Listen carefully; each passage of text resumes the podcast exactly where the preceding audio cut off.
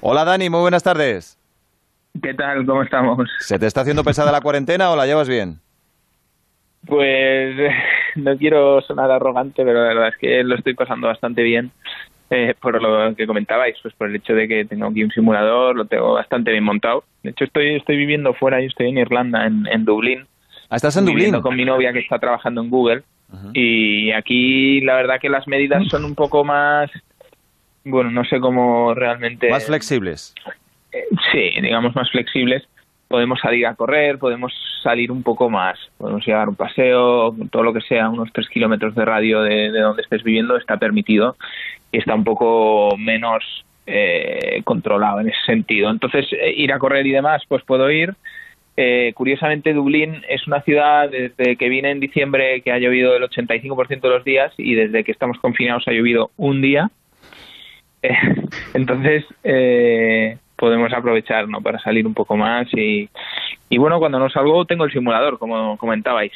Bueno, pues esto, la verdad, todos estos datos, Dani, te los podías haber ahorrado perfectamente, ¿eh? para todos nosotros que estamos en casa habitualmente. O sea, está en una ciudad preciosa como. Ahora mismo estás en el top de odiados de este sí, país. Sí, sí, Sale a correr, sale a pasear, tiene un simulador espectacular en su casa. Además, no llueve. Pero, hombre, ¿pero qué cuarentena es esa?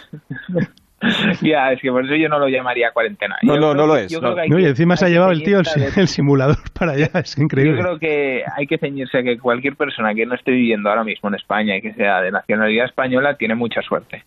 Mm. Bueno, hay algunos que en Italia tampoco lo están pasando bien, en Francia, No, en Gran Bretaña, en Estados Unidos.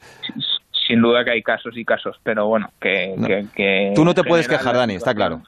No, Oye, el, el Gran Premio de la Federación fue eh, una subida a Estepona del Campeonato de España de montaña, ¿verdad?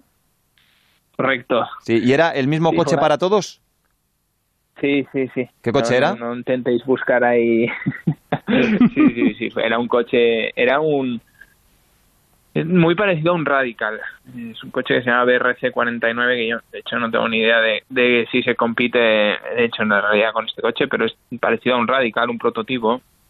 Y muy divertido el coche en sí. Y una modalidad diferente que creo que, que lo hizo interesante para todos. Mm. Em, Assetto Corsa es el software que se utilizó para la carrera y bueno, la verdad es que es un software que yo ya no utilizaba, pero tengo mucha experiencia de otros años y me salió una carrera bastante buena, la verdad. Mm. Hombre, tenía rivales duros, estaba Albert Costa, estaba Cohete Suárez, eh, creo que estaba Andy Suchek también. ¿Qui- ¿Quién fue el más difícil de todos?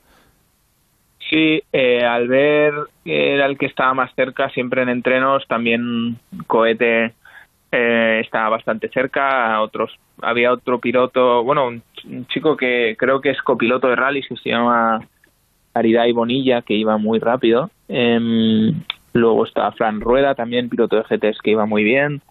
Miquel Azcona, había muchas personalidades del mundillo, pero obviamente algunos con menos experiencia que otros, ¿no? Por ejemplo, Andy sé que tiene un simulador desde hace un par de semanas, entonces allí obviamente hay una falta de, de rendimiento por por falta de experiencia que es Pero que va es rápido. ¿eh? Eh, Él mismo lo dice que está aprendiendo muy rápido. A este dentro de un año ya no le pilláis. Bueno, el problema es que dentro de un año yo también llevaré un año más. Ah, también es y verdad. de verdad que lo del sim racing no tiene límites. Engancha. O sea, aquí cada día se mejora. Oye, por es- cierto, es, es brutal. a- a- hablando de rivales, con el que tuviste un encontronazo en otra carrera virtual fue con, con Verstappen, ¿no? ¿Qué pasó? Sí, estamos organizando un. Bueno, se organizó una temporada de un campeonato solo para pilotos reales, en la que estaban Verstappen, Lando Norris, Antonio Félix Acosta, René Ras, Spengler, todos pilotos conocidos del mundillo, Fórmula 1, Fórmula E, DTM, y GTs y demás, y pilotos de Fórmula 2, jóvenes. Entonces, bueno, digamos que ahí también estaba a un nivel muy alto y Verstappen ha estado dominando bastante, pero alguna carrera había que mojarle la oreja y en esa carrera que fue de hecho en Fórmula 3 en Road America hice la pole, luego me pasó en la salida y al final de carrera tuve la oportunidad de pillarlo otra vez e intentar adelantarlo y bueno, nos tocamos y no pudo ser. La semana pasada corrimos también una carrera de memorial de Stirling Moss que también corría Verstappen con, con coches de Fórmula 1 antiguos, un Lotus del 79 y, y también nos tocamos otra vez sobre Verstappen. Una de dos, o gana él o, o, te tocas con él para, para ganarle. Pero ¿cómo, fue? O sea, es como en la realidad, ¿no, Dani? Sí, sí. Sí, sí, no, el tío lo aplica, la verdad es que es consistente. Pero parece que se mueve a la derecha, eh, cuando tú intentas pasarle, eh, te echa fuera, eh, pero tú fuiste muy correcto, fuiste un señor, ni, ni protestaste, ni te quejaste, dijiste eso, el tópico ese de lance de carrera, ¿no? Bueno, la verdad es que me hubiera encantado eh, no ser un señor. O sea, no es que él fuera un señor por, por querer ser un señor. Pues expláyate, lo que tengas que decir sobre él, dilo sin problemas. No, no, no, te cohibas, Dani. Eh, las, las imágenes eh, que salen en el directo son un poco. No se ve tan bien, no se ve tan claro. Pero luego viendo el replay yo de cerca y de hecho estábamos en, conectados por, por, con los cascos y yo estaba conectado con Max, con Lando y con alguno más eh, y le dije, hombre tío, esto es una penalización seguro, no sé. Y luego miré el replay y dije, ostras, eh, tenía más hueco a la derecha yo, de hecho. Entonces quedaba creo que medio metro a la derecha que hubiera provocado que no nos hubiéramos tocado. Lo que pasa que en este mundo virtual también es un poco difícil la percepción que tienes del espacio. Depende un poco de las pantallas que utilices. Hay gente que utiliza solo una pantalla, hay gente que utiliza tres, yo en ese momento estaba utilizando una, una pantalla curva de 49 pulgadas y recientemente, esta última semana, conseguí que me llegaran tres pantallas de 27 pulgadas, lo que amplía mucho más mi campo de visión y sobre todo a los lados, que al final lo que ves delante, pues obviamente para ir rápido y conducir, ir por la trazada es lo, más importante, pero para competir rueda a rueda contra... O sea, lo haces con tres pantallas. importante... ¿Eh? ¿Con tres pantallas lo haces? Utilizo tres pantallas, sí. Son, tengo una en medio y dos a los lados, eh, lo cual sirve para tener mucha más visibilidad, mucho más campo de visión a los lados. Pero eso cuesta una pasta, Dani. O sea, e, esas tres pantallas, más los pedales, que unos buenos eh, también son caros, eh, más un buen volante, aproximadamente todo lo que tienes en casa con lo que compites en las carreras virtuales, mm, ¿por cuánto puede salir más o menos? ¿Cuánto costará todo? O sea, Mm, lo que tengo yo en casa, que es eh, un poco lo mejor de lo mejor de cada componente, el precio de venta al público de todo lo que tengo montado eh, está en torno a los 12, 13 mil euros. 12, 13 mil euros. Eso obviamente, pues eh, yo tampoco mm, quise en su momento hacer una inversión así, pero lo que sí que he conseguido, pues a través de este mundo virtual, haciendo carreras, mm, también me he hecho un nombre y bueno, por... Oye, Dani, una pregunta, una curiosidad con todo esto.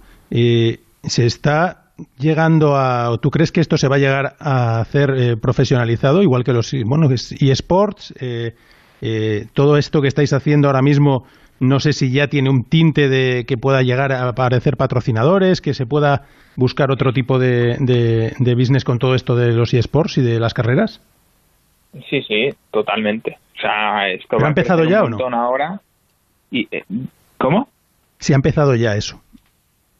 Sí, sí, sí que ha empezado. O sea, ya había empezado antes del confinamiento a, a tener cierto renombre, pero ahora cada vez más, porque ahora todos los pilotos del mundo real están compitiendo, bueno, todos los, los pilotos que, que, son bastante mediáticos están compitiendo cada vez más en el mundo virtual y, sí, sí, sin duda. Entonces todo lo que puedas estar ahí demostrando que estás al nivel de los de los mega cracks te va, te va a servir para mucho. A mí ya me, han me ha contactado gente para preguntarme que cuánto quiero para, para pintar el coche con un sponsor. O sea, eh, es todavía pronto, pero, pero está llegando.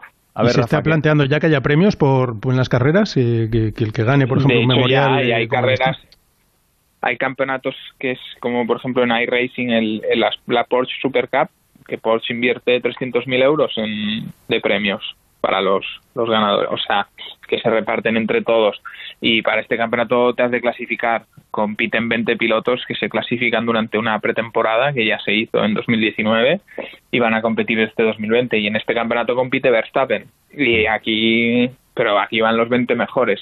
Eh, o sea, Verstappen se tuvo que clasificar también el mismo. Ahí habrá tomate, sí. Oye, te quiero hacer una pregunta rápida, eh, Dani, porque nos queda ocho minutos, nos, nos está esperando ahora mismo otro crack. Aquí tenemos eh, un loco de las carreras virtuales eh, como tú, lo que pasa que a otro nivel, que es Alberto Pereiro. Hola, Pereiro, ¿qué tal? Se me han quitado las ganas. Sí, tú, llevas material low cost, ¿no? Bueno, bueno, bueno, bueno. Yo tengo la mitad de una pantalla de 27 de los laterales de esas que tiene Dani en casa. Oye, ¿alguna pregunta o consejo que quieras pedirle al maestro Juncadella? Sí, voy, voy del tirón, eh, por lo que ha dicho de, de, Max y ahora que ha reconocido que está en otro campeonato que tiene bastante pasta de por medio y por lo que he estado mirando estos días, ahora a, las 7, Dani, ya sabes que es el, el tercer GP homologado con el, el Campeonato Mundial de Fórmula 1.